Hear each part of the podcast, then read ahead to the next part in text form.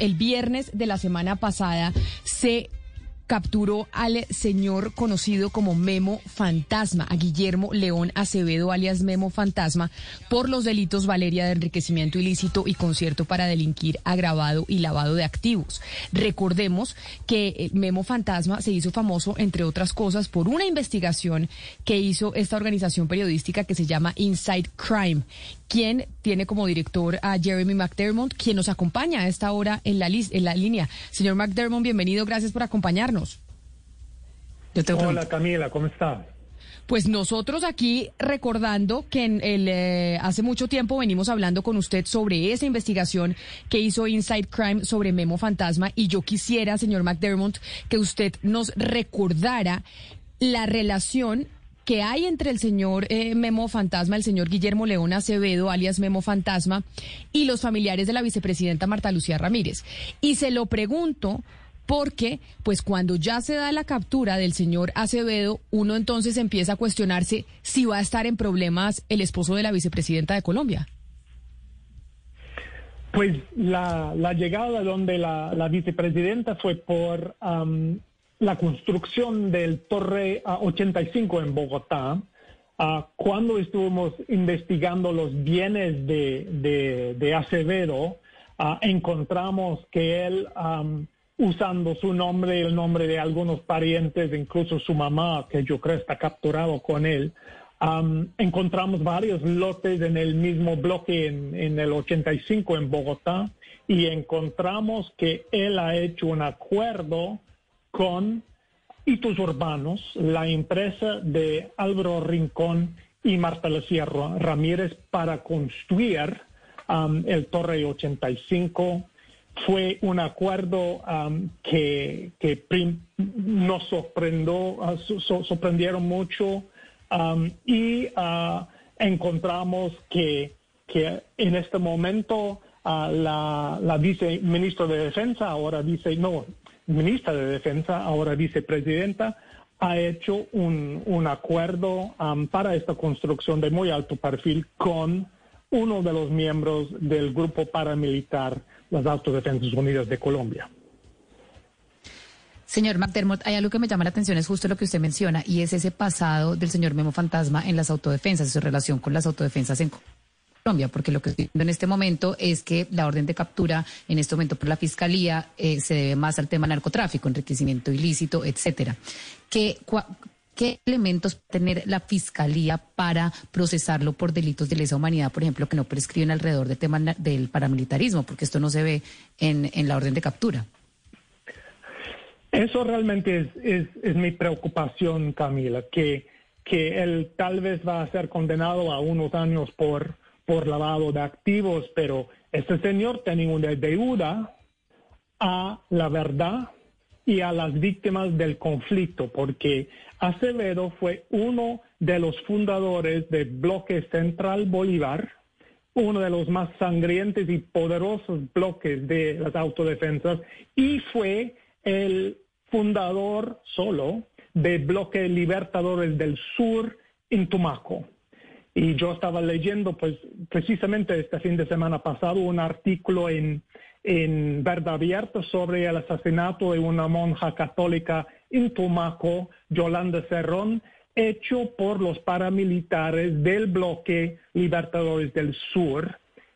Mi señor Acevedo tiene que responder y explicar toda su historia paramilitar sus su condena no solo puede ser por lavado de activos. Pero entonces lo que tiene en este momento, señor McDermott, la fiscalía, como dice Valeria, es solo por lavado de activos. No hay ningún tipo de investigación que adelante la fiscalía hoy por su historial paramilitar. Pues, como entiendo es que Justicia y Paz sí ya ahora, después de nuestra investigación, lo tiene plenamente identificado nosotros sabemos que había varios testimonios en contra de Acevedo dentro de Justicia y Paz, uh, relacionado no solo con bloque, Central Bolívar, pero Libertadores del Sur.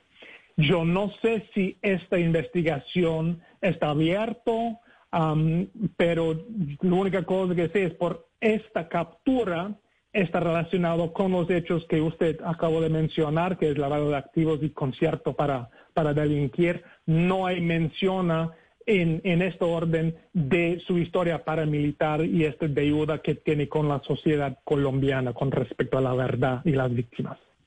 En el caso del señor Memo Fantasma o alias Memo Fantasma, ¿él va a poder, eh, señor McDermott, colaborar o usted sabe si él pueda colaborar con la justicia? Es decir, colaborar con la fiscalía y llegar a un acuerdo en donde él da información de gente pues que tenga cargos mucho más altos, por ejemplo, dentro del, eh, del gobierno nacional o dentro del Estado colombiano. ¿Esa posibilidad existe? Pues yo no sé. La única cosa que puedo decir es que este señor pudo negociar con el sistema de justicia de Estados Unidos y él salió sin pagar un día de cárcel. Él fue informante de la DEA, ellos supieron que él fue narcotraficante de alta gama que han exportado toneladas de cocaína hacia Estados Unidos y él pudo salir sin pagar una condena allá me imagino está intentando hacer lo mismo con el sistema de justicia colombiano en este momento. Pero usted, señor McDermott, que ha hecho la investigación desde Inside Crime, si el señor eh, alias Memo Fantasma llega a un acuerdo con la Fiscalía de colaboración y de entregar información, ¿quiénes deberían estarse preocupando en el país de lo que él pueda llegar a contar? Pues yo creo que bajo um, la ley colombiana y el acuerdo con los paramilitares y el sistema de justicia y paz y hoy en día el JEP, él tiene que responder para los crímenes de lesa humanidad, para los masacres y asesinatos que él financió como miembro, como jefe de las Autodefensas Unidas de Colombia pues él tiene que responder bajo la ley colombiana para eso. Hay algo que me llama la atención, señor McDermott, y es que el señor Memo Fantasma o Guillermo Acevedo estaba en Madrid, vivía en Madrid pues como un empresario reconocido y todo, y él estaba allá cuando ustedes empezaron la investigación. ¿En qué momento él viaja a Colombia y bajo qué circunstancias? Pues eso fue la cosa que más, más me, me, asustó. yo averigüé por fuentes Um, en el AMPA uh, y uh, una persona que vive cerca de él en, en uh, Rosales, en Bogotá, que me dijo, ojo, esta man ha regresado. Y después algunos fuentes mías me dijeron, él ya ha pasado por Medellín, um, porque él estaba amenazando a algunos de las fuentes mías.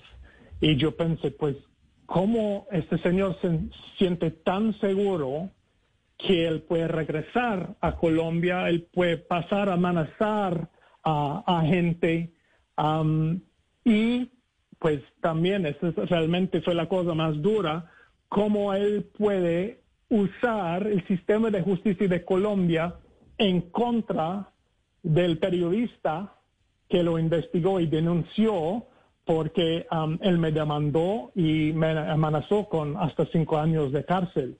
Pues uh, después de 25 años en Colombia, por la primera vez yo empecé, perdí la fe um, en, en, quedarme en Colombia y en el sistema de justicia. Pero ahora está capturado y espero que el caso, la demanda en contra de mí, pues va a desaparecer. Jeremy, eh, como, lo recordaba Valeria, este señor eh, alias Memo Fantasma posaba hasta hace algún tiempo como un gran empresario, no solamente en Colombia, sino en el exterior. Eh, ¿Esa fortuna de este, de, este, de este hombre está representada en qué tipo de inversiones, en qué empresas, en qué países? Que hemos um, encontrado es, uh, había hasta um, 8 millones de euros en España, Um, en, uh, en Colombia hemos encontrado pues hasta más o menos 20 millones de dólares uh, en más que todo en, en, construcción en oficinas um, y él todavía tiene um, muchas oficinas y parqueaderos en el Torre 85. Entonces creemos que este señor fácilmente tiene que justificar hasta 30 millones de dólares en ganancias. Señor McDermott, algo de lo que usted nos está diciendo en esta entrevista, que, que, sería lo último que yo quisiera preguntarle es, usted dice que el señor entró a Colombia, pues como Pedro por su casa en época de pandemia cuando los aeropuertos estaban cerrados y solo había vuelos humanitarios. Dos, que él estaba viviendo aquí en uno de los sectores más exclusivos de Bogotá y estaba tranquilo. Eh, saliendo a la calle sin temer ningún tipo de retaliación por parte de la justicia.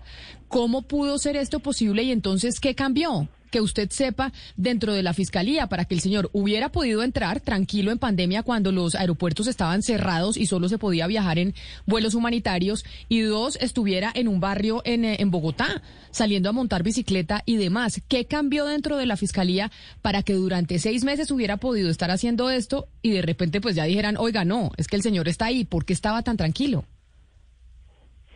Pues eso es una pregunta para la Fiscalía. ¿Qué puedo decir? Es que yo estaba en contacto con algunos miembros de la Fiscalía cuando llega la demanda en contra mío. Yo dije, pues, ¿qué está pasando? ¿Cómo él me puede amenazar con el sistema de justicia? No hay casos abiertos ah, en contra de él. Y, la respuesta de algunos fuentes es que, pues, ni idea. Ah, y yo pensé que, que tal vez él ha podido desfiar um, algunos uh, de las investigaciones, pero parece que, que no. Pero la verdad, su, su captura fue una sorpresa total para mí. Pues es el señor Jeremy McDermott, director de Inside Crime, hablando de la captura del viernes de Guillermo León Acevedo, alias Memo Fantasma, quien fue capturado por los delitos de enriquecimiento ilícito, concierto para delinquir agravado y lavado de activos. Señor McDermott, muchas gracias por habernos atendido el día de hoy y por habernos contado durante todo este tiempo sobre esa investigación acerca del señor Acevedo y, entre otras cosas, las relaciones que ha tenido con el esposo de la vicepresidenta Marta Lucía Ramírez. Muchas gracias. Hasta luego. En estos momentos se está llevando a cabo, está iniciando la audiencia de imputación de cargos, Valeria, en contra del señor Acevedo. Allá está en estos instantes eh, nuestra periodista Silvia Charri, quien está escuchando la imputación y ya nos dirá específicamente qué dicen las autoridades y cómo se desarrolla esa audiencia de imputación de cargos contra el señor Acevedo. Y hay que mirar por qué delitos, Camila, la imputación de cargos, por qué delitos se va a hacer, porque como nos contaba el señor McDermott, pues no, no solamente estamos hablando de un narcotraficante que venía, digamos, eh, inmerso en este negocio desde la época de Pablo Escobar, sino también estamos hablando de un paramilitar. Entonces acá tiene que haber también delitos de lesa humanidad que tendrían, digamos, que otro cauce dentro de la propia justicia. Sin embargo, Camila, el caso de Memo Fantasma es muy interesante porque pone eh, el reflejo en esta nueva modalidad de narcotraficante que existe en Colombia. Es el señor, eh, digamos, empresario, que nadie sospecha de él, que se mueve por los círculos de poder tranquilamente, que posa como buen que posa como un señor de bien, además que está relacionado con los más altos círculos del poder y nadie sospecha de él. El señor lleva todos estos años pasando de agache por la justicia, incluso después de que salió esta investigación, pues las autoridades se demoraron muchísimo, tanto así que el señor se sentía bastante seguro en volver a Colombia y en salir de su casa, etcétera, porque pensaba que no lo iban a tocar. Entonces, pues esto es un, un, mérito para el periodismo de investigación y también hay que reconocer que por lo menos la fiscalía actuó y que hay que ver en cómo se va a desarrollar el juicio y qué sentencia le van a poner al señor.